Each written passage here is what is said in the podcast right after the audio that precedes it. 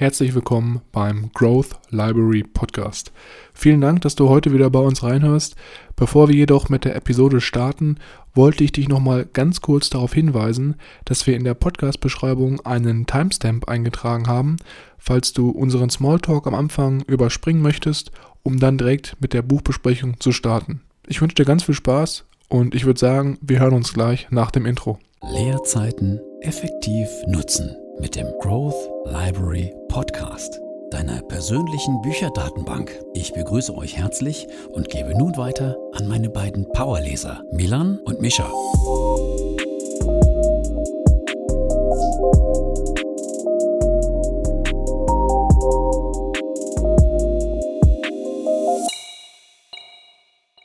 Herzlich willkommen, wie immer, auch nochmal von meiner Seite hier beim Growth Library Podcast.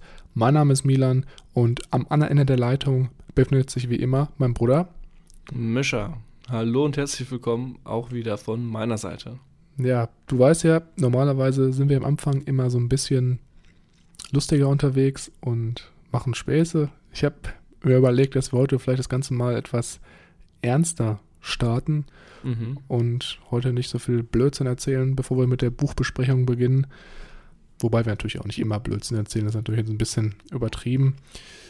Aber ich wollte einfach mal mit einer Frage heute beginnen. Und zwar ist mir diese Frage letztens aufgekommen, als ich mal so ein bisschen morgens Revue passieren lassen habe, was ich so den ganzen Tag über mache und wie ich meine Zeit eigentlich verbringe. Und meine Frage an dich ist, mit was für außerordentlich dummen Sachen du regelmäßig deine Zeit verschwendest und im nächsten Schritt auch dann langfristig dein Leben ruinierst. Was für außerordentlichen dummen Sachen ich meine Zeit verschwende. Mhm. Social Media, Instagram, mhm. ja. YouTube, Videos gucken von irgendwelchen Idioten, also Idioten Richtung so Joko und Klaas, jetzt in letzter Zeit irgendwie wieder vermehrter, weil der YouTube-Algorithmus mir die zwei wieder häufiger vorschlägt. Mhm. Ja, ansonsten fällt mir da jetzt auf Anhieb nichts ähm, direkt ein. Und was würdest du sagen, warum du das machst? Oder wenn du weißt, dass es das langfristig dich irgendwie nicht weiterbringt und dich produktivitätsmäßig eigentlich nur runterhaut, warum, warum machst du es denn? Na, ich nicht immer hier jede, alle 24 Stunden produktiv äh, arbeiten kann und auch mal eine Auszeit brauche, würde ich sagen. Mhm. Okay. Das ist eigentlich, jetzt kommen wir zum nächsten Schritt, das fand ich eigentlich ganz interessant. Ich habe dann mich ein bisschen weiter eingelesen und die Sache, oder der Grund, warum wir solche Sachen konsumieren, ist ja eigentlich, weil man dann immer so das Entspannungsgefühl hat, weil du halt das Ganze dir anschaust, dich so ein bisschen rieseln lassen kannst und ja, das Gefühl hast, dass du jetzt einfach mal abschalten kannst. Mhm. Und eigentlich ist es so, dass wenn du diese ganzen Filme und Social Media Sachen konsumierst, du fühlst halt, oder hast das Gefühl, dass du abschaltest, aber im Endeffekt ist es wesentlich anstrengender für dein Gehirn, als jetzt zum Beispiel zu lesen, weil allgemein diese, diese Verarbeitung von Videos und von Bewegtbildern sehr, sehr anstrengend fürs Gehirn ist und man teilweise dann in Arbeitspausen, wenn man zum Beispiel in Arbeitspausen YouTube-Videos schaut, dann eigentlich viel schlapper aus der Pause herauskommt, als wie wenn man jetzt in der Pause, keine Ahnung, zehn Minuten meditiert oder versucht mhm. irgendwie ja, mal um Block zu gehen oder ähnliches. Ich finde es einfach krass, wenn man überlegt, wie viele Leute eigentlich so ihre Zeit mit Social Media verschwenden. Ich habe mhm. jetzt mal schon gesagt, ich habe angefangen, Leuten zu empfolgen, die einfach nur irgendeinen Blödsinn posten. Und da ist mir, als ich das auch mal gelesen habe, ist mir auch noch mal Bus geworden, warum wir eigentlich diesen Podcast hier machen, weil wir einfach Leuten mal einen anderen Weg zeigen wollen, sich wirklich Wissen anzueignen, was einen auch im Leben weiterbringt und dich nicht einfach nur, ja, sozusagen die Zeit frisst und dann dein Leben eigentlich nicht, nicht dabei hilft, deine Ziele zu erreichen. Und ja, äh, ja das. Wo, wo, ja, wobei mal. ich glaube auch, dass es bei den Videos krass darauf ähm, ausgelegt ist, dass du dein Gehirn einfach so auf Durchzug schalten kannst und vielleicht mehr Energie benötigst, um das zu verarbeiten und alles. Aber es für viele dann doch eine entspanntere Tätigkeit unterbewusst ist, ähm, als wenn du jetzt irgendwie ein Sachbuch lesen würdest oder Co. Ich glaube, es ist halt so trügerisch. Weil ich habe auch gemerkt, wenn ich zum Beispiel morgens aufstehe und wenn ich dann direkt auf Instagram bin oder halt in der ersten mhm. Stunde, wenn ich auf Instagram bin, der komplette restliche Tag ist wesentlich, wesentlich unproduktiver, als wenn ich morgens sage, okay, die erste Stunde, die ersten zwei Stunden gehe ich nicht auf Instagram und lese, gehe spazieren und bilde mich weiter und mache den Frosch des Tages. Ja. Und äh, am Start. Genau, richtig. Und das ist einfach, ja, deswegen, ich hoffe einfach, dass Leute, wenn sie das hier hören, einfach mal vielleicht überlegen, was so ihre Routinen sind und ob man da vielleicht nicht manche Sachen abschalten kann. Weil, nochmal letzter Punkt jetzt, bevor wir starten, ich weiß, das ist jetzt wieder ein bisschen, bisschen deeper heute alles, mhm. aber auf Instagram geht es ja auch hauptsächlich darum, dass du dich immer mit irgendwelchen Leuten vergleichst. Und es wird halt immer Leute geben, die auf irgendeinem Feld besser sind, mehr haben als du. Und dadurch, dass du halt durch Instagram das immer wieder vorgehalten bekommst, was für Leute vielleicht angeblich mehr Geld hätten, weil sie mit irgendwelchen geleasten Autos posen oder irgendeinen krasseren Körper haben, dadurch wirst du halt auch unbewusst, verfällst du halt irgendwie ja, in so einen Negativzyklus, weil du halt immer denkst, ach, die sind alle besser. Und ich glaube, das arbeitet auch krass mit deinem Selbstwertgefühl. Also, dass du halt dann langfristig auch unzufrieden mit dir selber bist und das halt noch mehr dazu beiträgt, dass du deine Ziele nicht erreichst. Und als du die Frage beantwortet hast, ich hatte genau die gleiche Antwort. Ich habe auch so viel Zeit auf Instagram und YouTube verschwendet und deswegen ähm, habe ich auch angefangen, mir jetzt wieder Zeit runterzuschreiben, weil ich einfach gesagt habe, nee, es muss jetzt mal ein Schlussstrich gezogen werden und vielleicht sollte man da mal seine ganzen Gewohnheiten hinterfragen. Finde ich an sich eine, eine schöne Überlegung, auch da hingegen mal ein bisschen kritischer zu hinterfragen. Ja, auch wenn du ähm, zum Beispiel, ja, das wolltest du sagen? Wie man die Zeit verschwendet oder wie man seine Zeit nutzt, aber das hatten wir ja auch schon ein paar Mal jetzt hier in unserem Podcast. Was denn?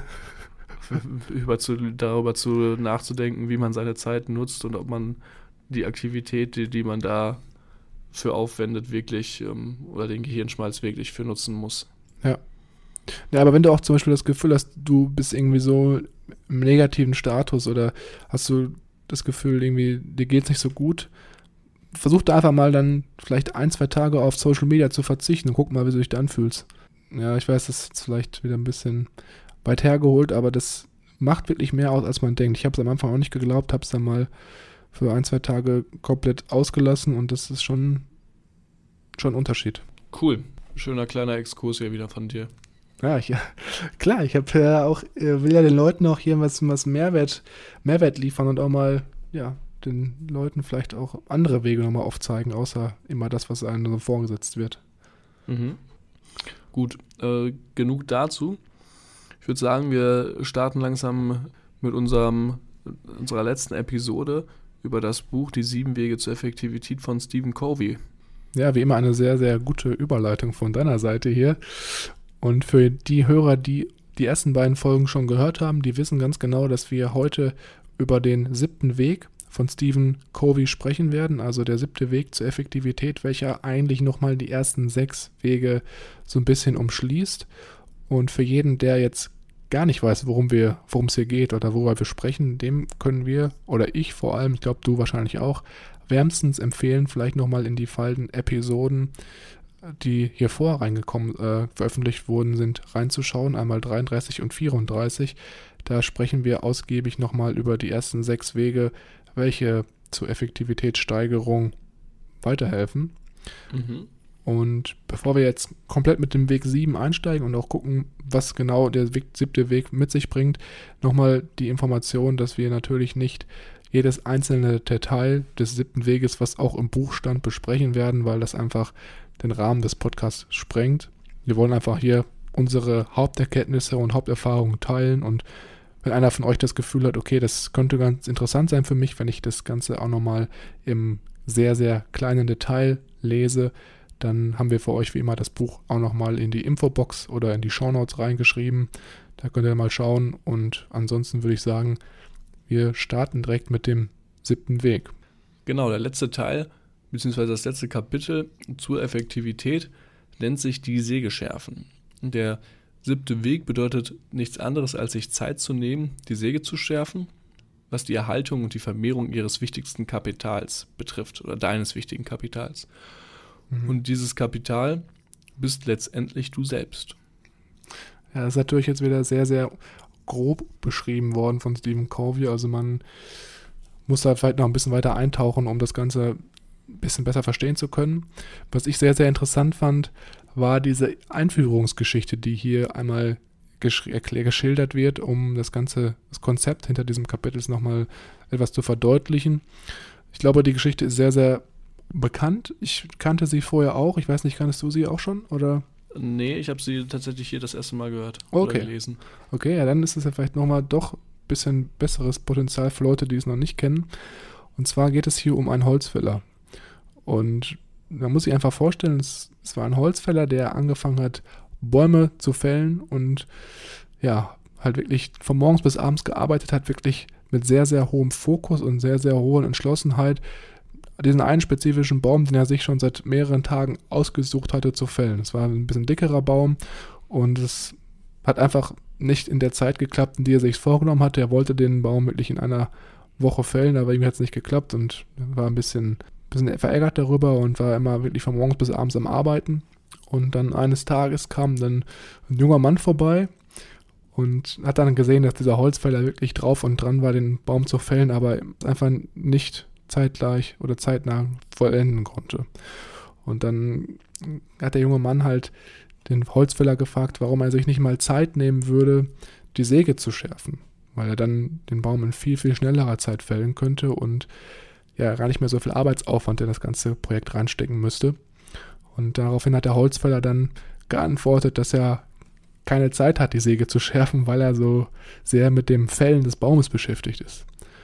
Und in diesem Kapitel geht es wirklich darum, einfach mal zu realisieren, dass man sich manchmal auch eine Auszeit nehmen muss von dem, was man tagtäglich tut, um seine Fähigkeiten und Kompetenzen zu erweitern, damit man eine viel höhere Durchschlagskraft, ein viel höheres Momentum und auch eine viel höhere Effizienz an den Tag legen kann, um seine Ziele zu erreichen oder halt auch dann schneller zu erreichen, weil du natürlich viel, viel mehr Potenzial in dir erfalten kannst.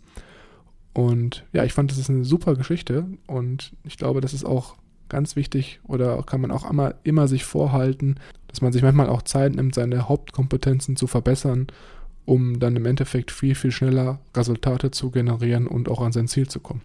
Gerade in der heutigen Zeit, wo ja alles immer schneller, effektiver und besser sein muss, fand ich die Geschichte auch ganz nett, ähm, dass der äh, typische fleißige Arbeiter, der unbedingt seinen Baum fällen will, sich diese Pause nicht gönnen kann, um sich die, Schä um die Säge zu schärfen, da er ja so beschäftigt ist. Mhm. Es gibt ja auch so ein, nochmal aus dem, aus dem Finanzbereich auch ein sehr, sehr cooles Zitat von André Costolani. Es ist besser, eine Stunde über Geld nachzudenken, als eine Stunde für Geld zu arbeiten.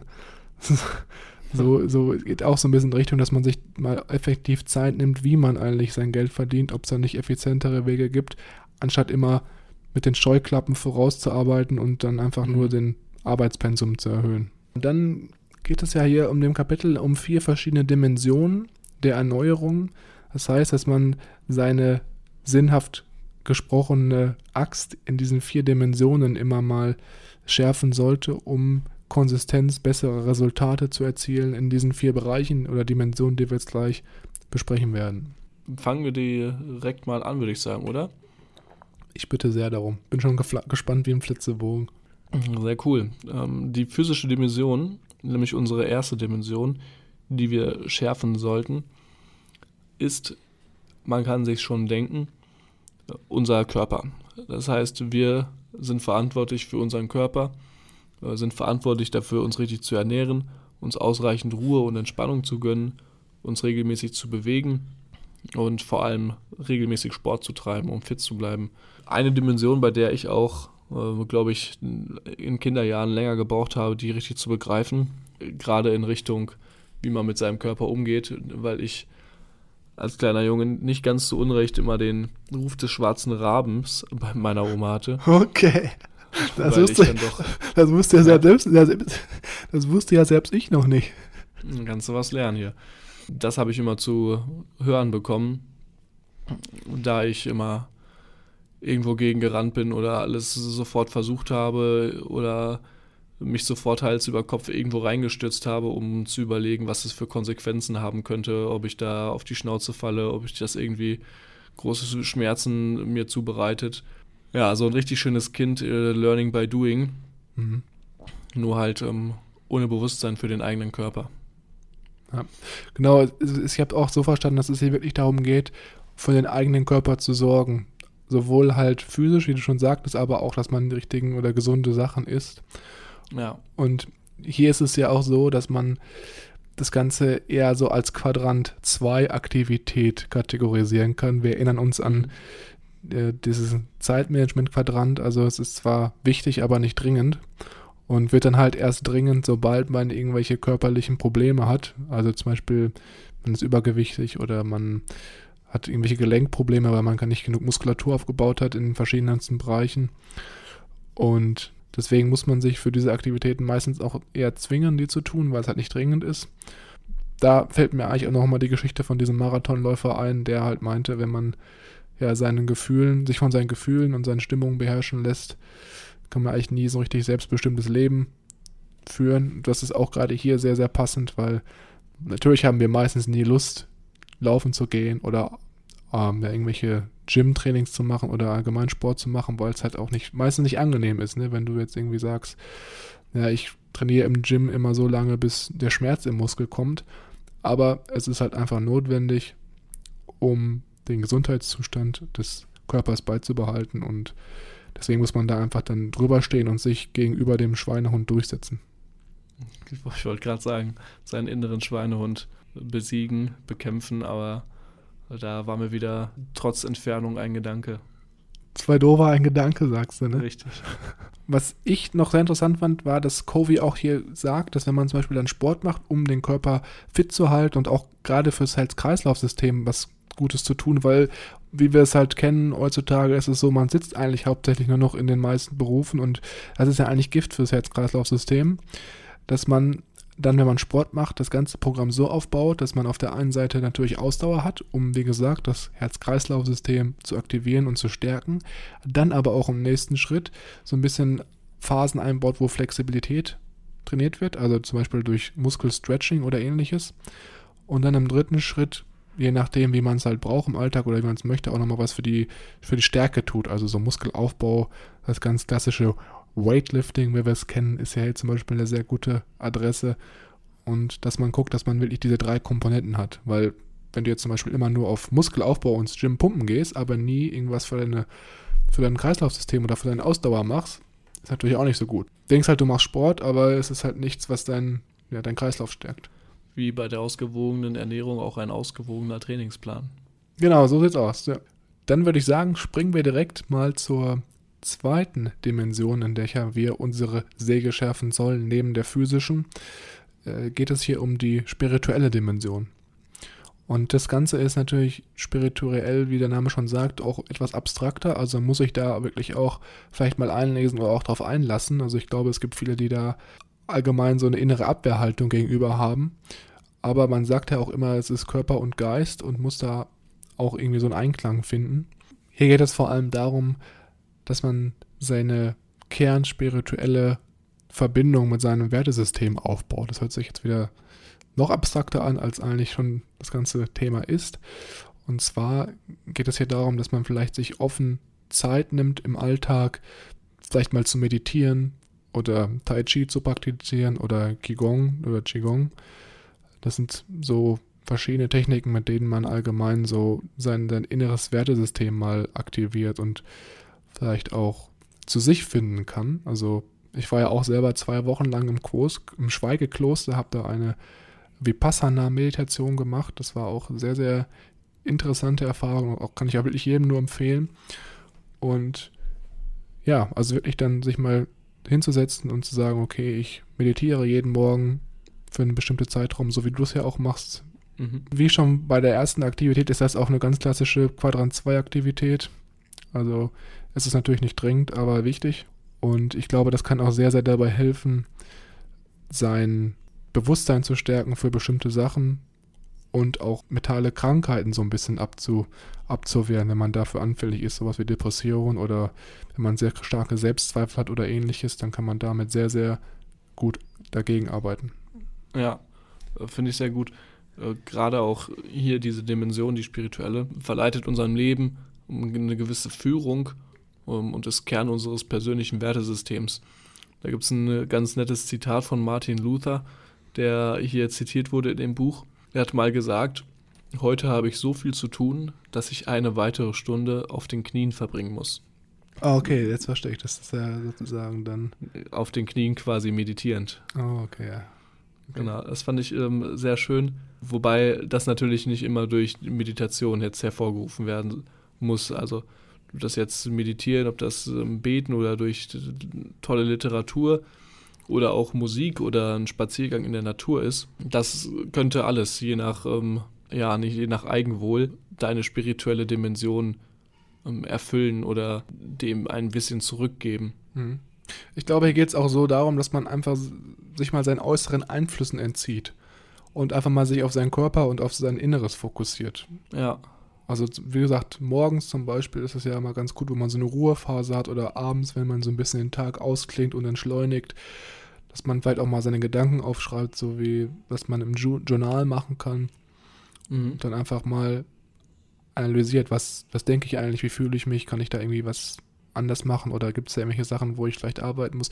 Es gibt auch viele Leute, das habe ich auch schon gehört, die dann sich in diesem Gebiet einen Mentor suchen. Ne? Also zum Beispiel dann Meditationslehrer, das ist, glaube ich, auch für Anfänger sehr, sehr cool oder ähnliches mhm. halt. Was ich hier noch ähm, loswerden will, wenn wir uns Zeit nehmen, die, das Führungszentrum unseres Lebens quasi zu ergründen, breitet es sich aus wie ein Schirm über unser Leben oder über unser, über unser Tun.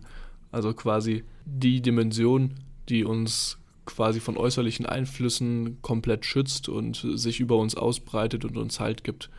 Das fand ich ähm, auch sehr, sehr passend als Beschreibung für die Art und Weise, was diese Dimension für uns ähm, beinhaltet. Hm. Ja, sehr cool. Mhm.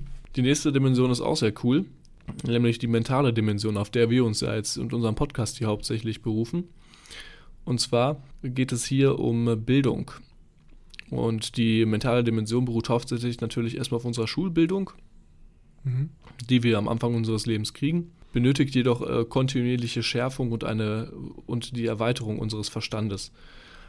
Wenn man als proaktiver Mensch äh, durchs Leben geht, finden die natürlich um einiges mehr Wege, sich weiterzubilden, dadurch, dass sie auf Menschen zugehen und viel wissbegieriger sind als Menschen, die quasi einfach nur ja, sich vom Flow treiben lassen und auch gerne einfach mal rumsitzen und nichts tun. Und hier wurde auch wieder ein sehr schönes Beispiel angebracht, dass man beim Lesen sich in die besten Köpfe der Welt, die jemals gelebt haben, versetzen kann mhm. und quasi dessen Wissen abgreifen kann. Und da habe ich jetzt vor kurzem auch einen sehr interessanten Vergleich gehört, den man mal eigentlich machen sollte mit ein paar Freunden oder mit einem Freund oder einer bekannten Person, mit dem in eine Bücherhandlung zu gehen sich vorab zu informieren über ein gutes Buch.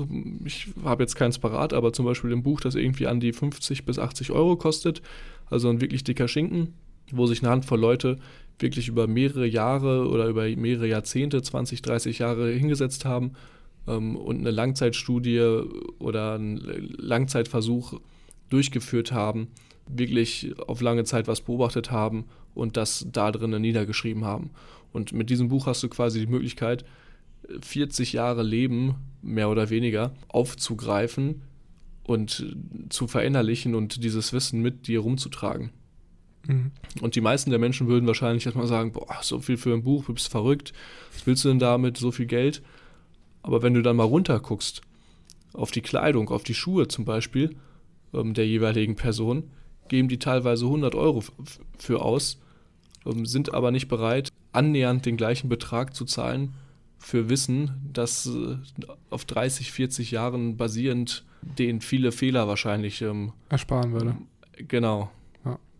Ich habe auch mal gelesen oder irgendwo gehört, dass Bücher eigentlich viel zu günstig sind, dass sie deswegen nicht gelesen werden, teilweise. Weil so ein normales gutes Taschenbuch kriegt man ja auch schon für so 10, 15 Euro.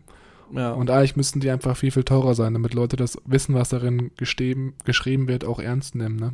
Mhm. Da sind wir dann so ein bisschen bei der Psychologie des Überzeugens von Caldini.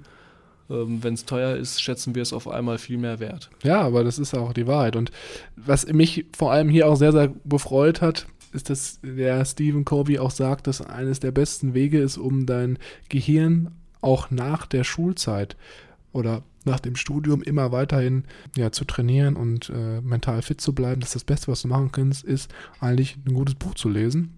Und das ist mhm. ja auch genau das, was wir regelmäßig machen. Und das hat mich sehr, sehr gefreut, weil ich denke, dass da eigentlich noch viel, viel mehr Leute von profitieren können. Nichtsdestotrotz, es ist natürlich auch wie hier wieder so, dass es sich um eine Quadrant 2 Aktivität handelt, also nicht wichtig und nicht dringend, wie ich es schon gesagt habe. Mhm. Und dass man sich da wirklich aktiv Zeit nehmen muss. Wie wir auch am Anfang besprochen haben, es ist natürlich viel einfacher, sich irgendwie berieseln zu lassen von einem Film oder von YouTube oder von Social Media, anstatt wirklich zu lesen, weil das natürlich fürs Gehirn anstrengender ist und das Gehirn natürlich immer das machen will, was am einfachsten für es ist, weil es da durch am wenigsten Energie verbraucht, ist ja ganz klar. Und da muss man auch hier selber dann sagen, okay, ich bin der Herr über meinen Körper, ich möchte jetzt lesen, ich möchte mental fit bleiben, ich möchte mich weiterbilden und ja. dann Lesezeiten in den Alltag einbauen. Und ja, ich denke, das ist eigentlich ganz cool. Was hier auch genannt wird als nächste Aktivität, welche man nehmen könnte oder tun könnte, um mental fit zu bleiben, ist, wird hier genannt das Schreiben, also irgendwie Geschichten schreiben oder Tagebuch führen oder ähnliches, dass man da so ein bisschen seine Erfahrungen oder halt auch ja, Gedanken niederschreibt. Das ist auch nochmal ganz cool, wenn man jetzt nicht so der extreme Lesefan ist, aber lieber schreiben möchte. Genau. Schön, dann gehen wir jetzt sogar schon zur letzten Dimension im Bereich unserer Sägeschärfen. Und zwar geht es hier darum, dass wir uns von dieser Ich-Perspektive jetzt lösen, die in den ersten drei Dimensionen beschrieben wurde, und jetzt mal so ein bisschen nach außen schauen in der vierten Dimension. Und zwar geht es hier um das soziale und emotionale Umfeld. Und da geht es vor allem darum, dass man mit Menschen um sich herum interagiert. Also so ein bisschen auch das, was in Gewohnheit 4 bis 6 beschrieben wurde, dass man versucht, mit anderen Menschen zu kommunizieren, sie zu verstehen und dass man da ja einfach am Ball bleibt und sich nicht sozusagen komplett abgrenzt von seinem sozialen Umfeld, weil man natürlich auch langfristig sehr, sehr schöne, positive Lebenserfahrungen oder Lebensgefühle durch Freundschaften, Beziehungen und Familie ziehen kann. Und ich denke, das sollte man auch nicht vernachlässigen. Hier knüpft er natürlich perfekt an seine an den öffentlichen Erfolg an, also an unsere letzte Folge. Gerade die Prinzipien der zwischenmenschlichen Führung, der einfühlenden Kommunikation und der kreativen Kooperation ähm, sind hier alles wieder Punkte, die er hier aufgreift und einbringt. Ja, ich glaube, da ist auch jetzt eigentlich gar nicht mehr so viel zu, zu sagen. Also genau. Ansonsten nochmal übergreifend, die Sägeschärfen bedeutet hier natürlich im Grunde alle vier Dimensionen unseres Seins zu trainieren auf regelmäßiger, kluger, konsequenter und wichtig ausgewogener Art und Weise. Also wenn man sich jetzt beispielsweise das Simpelste, was mir jetzt einfällt, auf den ersten Schlag ist die physische Dimension, unseren Körper, die richtige Ernährung. Wenn wir uns richtig ernähren und uns jetzt drei Wochen von Couscous mit Gemüse ernähren, blöd gesagt, äh, ist das auf Dauer auch keine gute Art und Weise, diese Dimension zu schärfen. Hm, genau, also man muss halt einmal in der Dimension gucken, dass man da, wie gesagt, ausgewogen unterwegs ist, aber auch, wenn man alle vier Dimensionen sich mal anschaut, dass man da auch alle vier Dimensionen gleich teilt. Also, dass man jetzt nicht immer nur versucht, sozial, sein sozial-emotionales Umfeld, äh, dass man da Zeit verbringt, sondern auch dann mal guckt, dass man physisch sich weiterbildet, mental und spirituell, dass man so zwischen allen vier Dimensionen eine ausgewogene Zeitverteilung hat. Meistens ist es ja zum Beispiel auch so, dass die sogar interaktiv agieren. Also wenn du zum Beispiel physisch dich betätigst, bist du dann mental auch gleichzeitig viel, viel besser ausgelastet. Du kannst dich besser konzentrieren. Ich habe das auch zum Beispiel immer, wenn ich zum, in der Mittagspause oder an einem bestimmten Zeitpunkt am Tag nicht ein bisschen was Sportliches mache und mich bewege, dann kann ich mich danach gar nicht mehr konzentrieren. Also da muss man dann auch vielleicht auf seinen Körper hören und schauen, dass man, dass man da solche Sportphasen oder Sportpausen dann mal einbaut. Sehr cool. Das ist ähm, im Grunde genommen der siebte Key, der siebte Weg zur Effektivität von Stephen Covey. Wenn du dazu nichts mehr anzufügen hättest, würde ich quasi nochmal einen Schritt zurückgehen und das ganze Buch uns ein bisschen näher betrachten aus der Ferne. Ja, können wir gerne machen, nochmal so ein kleines Resümee ziehen. Zu Beginn des Buches geht Covey nämlich auf Paradigmen und Prinzipien ein. Hierbei wollen wir uns gar nicht allzu tief in die Materie gehen. Ich fand es aber sehr, sehr spannend und äh, wollte es nicht ähm, hier bei uns fehlen lassen. Mhm. Genau, so wie ich das verstanden habe, ist es einfach nochmal so der Grund oder die Perspektive, warum Covey überhaupt über diese sieben Wege zur Effektivität spricht. Und das hat mir auch sehr geholfen, um das ganze Buch vielleicht nochmal ein bisschen besser zu verstehen und auch in Kontext setzen zu können. Genau, und zwar startet er hier mit der Definition von der Charakterethik und der Persönlichkeitsethik. Die Charakterethik, die quasi als Voraussetzung für Erfolg dient, die auf Charaktereigenschaften basiert, also quasi das Fundament deiner Persönlichkeit, ist bei der Charakterethik die Charaktereigenschaften. Zum Beispiel kannst du da wählen zwischen Integrität, Demut, Mut, Gerechtigkeit, äh, Fleiß, Bescheidenheit, je nach äh, Person in unterschiedlicher Ausprägung. Und auf der anderen Seite haben wir die Persönlichkeitsethik, die mehr auf dem sozialen Miteinander aufgelegt ist, auf dem öffentlichen Image, das man ähm, hat und den sozialen Beziehungen. Und hier ist es gesellschaftlich oder historisch ähm, sehr interessant, sich das Ganze mal näher zu betrachten. Und zwar war die Charakterethik überwiegend immer die Ethik, die hauptsächlich gelehrt worden ist oder die auch ähm, gelebt worden ist und mit der man sich auseinandergesetzt hat. Nach dem Ersten Weltkrieg hat das jedoch immer mehr an Bedeutung verloren und die Persönlichkeitsethik ist viel mehr in den Vordergrund gerückt. Wo es dann, wie man auch heutzutage sieht, mit dem ganzen Instagram und Social Media Gedöns, ähm, das öffentliche Image ist viel interessanter oder ist viel wichtiger geworden als die Person dahinter. Also mhm. heutzutage guckt man, wie ist sein Instagram-Profil aufgebaut, mit wie vielen Followern interagiert er, mit was für Leuten äh, gibt er sich da ab, was sind seine sozialen Beziehungen. Mhm. Und es wird gar nicht mehr so richtig auf den Charakter geschaut, auf die Werte dahinter, auf die Eigenschaften, äh, die er für die Person steht. Und dieses Buch, Die sieben Wege zur Effektivität, beruht sich hauptsächlich auf der Charakterethik und versucht der dieser Lebensform, dieser Ethik äh, wieder ein bisschen mehr Bedeutung zukommen zu lassen. Mhm. Und das ist eigentlich mehr oder weniger der Start. Hier geht er dann auch noch auf äh, weiter über Paradigmen, die ich eigentlich jetzt hier um, nicht noch weiter vertiefen würde. Sehr interessant, aber auch kann ich wirklich nur wärmstens empfehlen. Ja, ich denke, wenn man ich da noch etwas weiter einsteigen möchte, kann man vielleicht sich das Buch dann selber einmal anlegen. Ich würde sagen, wir können jetzt eigentlich direkt weitermachen mit unserem Feedback und der Kritik, oder wie siehst du es? Sehr gerne, ja. Gut, dann würde ich direkt mal starten und schauen wir mal, was wir jetzt eigentlich von dem Buch mitgenommen haben, was Stephen Covey uns hier vorgetischt hat oder aufgetischt hat vielmehr. Und zwar hatte mir am Anfang nicht so ganz gut gefallen, dass er in verschiedensten Kapiteln, zum Beispiel auch in Gewohnheit 6 und 7, dass er da so ein bisschen ausschweifend alles erzählt hat. Also ich hatte das Gefühl mit diesem ganzen Win-Win-Konzept, das war sehr interessant, aber er hätte das auch meiner Meinung nach wesentlich kürzer fassen können. Er hat da teilweise ja einfach etwas zu weit ausgeholt und ich denke, dass man das auch ganz gut auf ja, vielleicht der Hälfte der Seiten beschreiben hätte können. Auf der anderen Seite ist es aber auch so, dass er wirklich einen sehr, sehr angenehmen Schreibstil hatte in dem gesamten Buch. Es war sehr, sehr interessant, dem zu folgen und vor allem auch, weil er selber immer Beispiele aus seiner Familie mit einbringt. Also das war sehr, sehr erfrischend zu sehen, weil man dadurch sich auch viel, viel mehr noch mit dem Autor ja, identifizieren konnte und das Ganze auch noch ein bisschen persönlicher wurde. Und deswegen ja, fand ich es eigentlich ganz, ganz cool, dass er diese Perspektive auch nochmal angewandt hat. Kritik muss ich ehrlich sagen, bis auf dass es äh, wahrscheinlich auch noch kürzer gehen würde, hätte ich nichts tatsächlich. Mir hat es sehr gut gefallen, das Buch. Ist auf jeden Fall bei mir im Ranking ganz oben mit dabei. Ähm, und auch gerade, was mich beim letzten Buch ja stark gestört hat, bei Eat That Frog mit den 21 Prinzipien, wie soll sich jemand sowas merken? Hier sieben Wege, die relativ einprägsam sind. Und da habe ich, muss ich ehrlich dann auch zugeben, habe ich lieber ein Kapitel, das viel zu lang ist, wo ich aber äh, am Ende des Buches noch einigermaßen die Struktur im Kopf habe und ein, zwei Beispiele habe, die mir besonders hängen geblieben sind oder die mich besonders betreffen, als irgendwie zu viele Unterkapitel und zu viele Wege, wo ich den Überblick verliere und die dann nach einem Monat aus dem Kopf gewischt worden sind. Ja, auf jeden Fall, das ist immer ganz gut, wenn man so eine Struktur hat. Ja.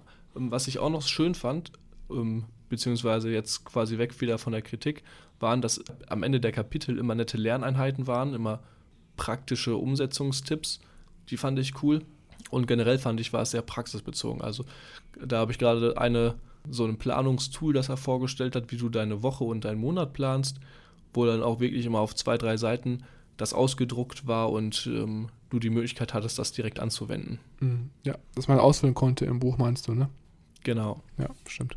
Ich konnte natürlich hier auch ein paar Sachen für mein Privatleben wieder mitnehmen. Wäre ja auch eigentlich schade, wenn nicht. Ne? Wir lesen ja die Bücher einfach, um auch gewisse Sachen in unserem Alltag zu integrieren. Und eines der wichtigsten Aspekte war für mich hier, dass ich diesen Vierer-Quadranten gelernt habe. Also dieses mit diesem wichtig, nicht wichtig und dringend und nicht dringend, weil man dadurch einfach viel, viel besser seine alltäglichen Aufgaben kategorisieren kann und genau weiß, okay, ist das jetzt was, was mich weiterbringt oder ist es einfach nur was, was ich mache, um so das Gefühl zu haben, ich wäre produktiv. Und wenn man sich da mit diesem Vierer-Quadranten-System immer kontrolliert, kann man eigentlich äh, wenig falsch machen, würde ich mal sagen. Mhm. Und was auch ganz, ganz wichtig ist, dass man wirklich proaktiv durchs Leben geht. Also, dass man immer die Wahl hat, wie man auf äußere Einflüsse reagieren möchte. Wenn zum Beispiel einer mal sagt, ja, du bist unsportlich, dann hast du immer noch, kannst du immer noch selber entscheiden, ob du dieses Feedback wirklich an dich herankommen lässt oder ob du da einfach Distanz aufnehmen möchtest und äh, sagst, ja, ich bin sportlicher als du denkst und äh, dann irgendwie jeden Tag Sport machst oder auch ins Fitnessstudio gehen möchtest oder ähnliches. Also das fand ich sehr, sehr cool, dass man da den eigenen Entscheidungswillen mitbringt. Mm, ja, gerade dieses, äh, die Proaktivität fand ich auch sehr einprägsam, das würde ich auch mitnehmen. Mir ist noch ein bisschen mehr das Gewinn-Gewinn-Denken hängen geblieben als bei dir, glaube ich, weil ich das dann doch nicht so krass auf dem Schirm hatte, würde ich sagen. Und ich die äh, Beispiele und die Anschaulichkeit im Buch sehr schön fand.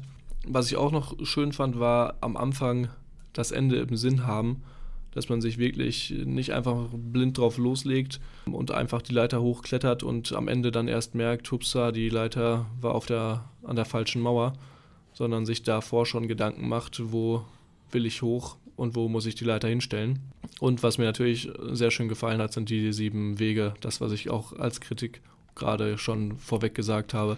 Du bist so ein ähm, kleiner Strukturfan, ne? ja, das, das finde ich einfach schöner, wenn es, wenn du danach immer noch so viel von dem Buch weißt und dir dann die Struktur noch gut herleiten kannst. Das äh, finde ich geil, muss ja. ich sagen. Ja, finde ich auch besser. Gut, dann würde ich sagen, wir haben es heute mal wieder geschafft mit der Podcast-Episode. Erstmal vielen, vielen Dank, wenn du bis hierhin uns verfolgt hast und die ganzen Key Facts und Insights mitgenommen hast, die wir hier immer wöchentlich teilen es ist natürlich so, dass wir auch sehr, sehr interessiert sind an deinem Feedback. Hast du das Buch schon gelesen? Wenn ja, wie hat es dir gefallen?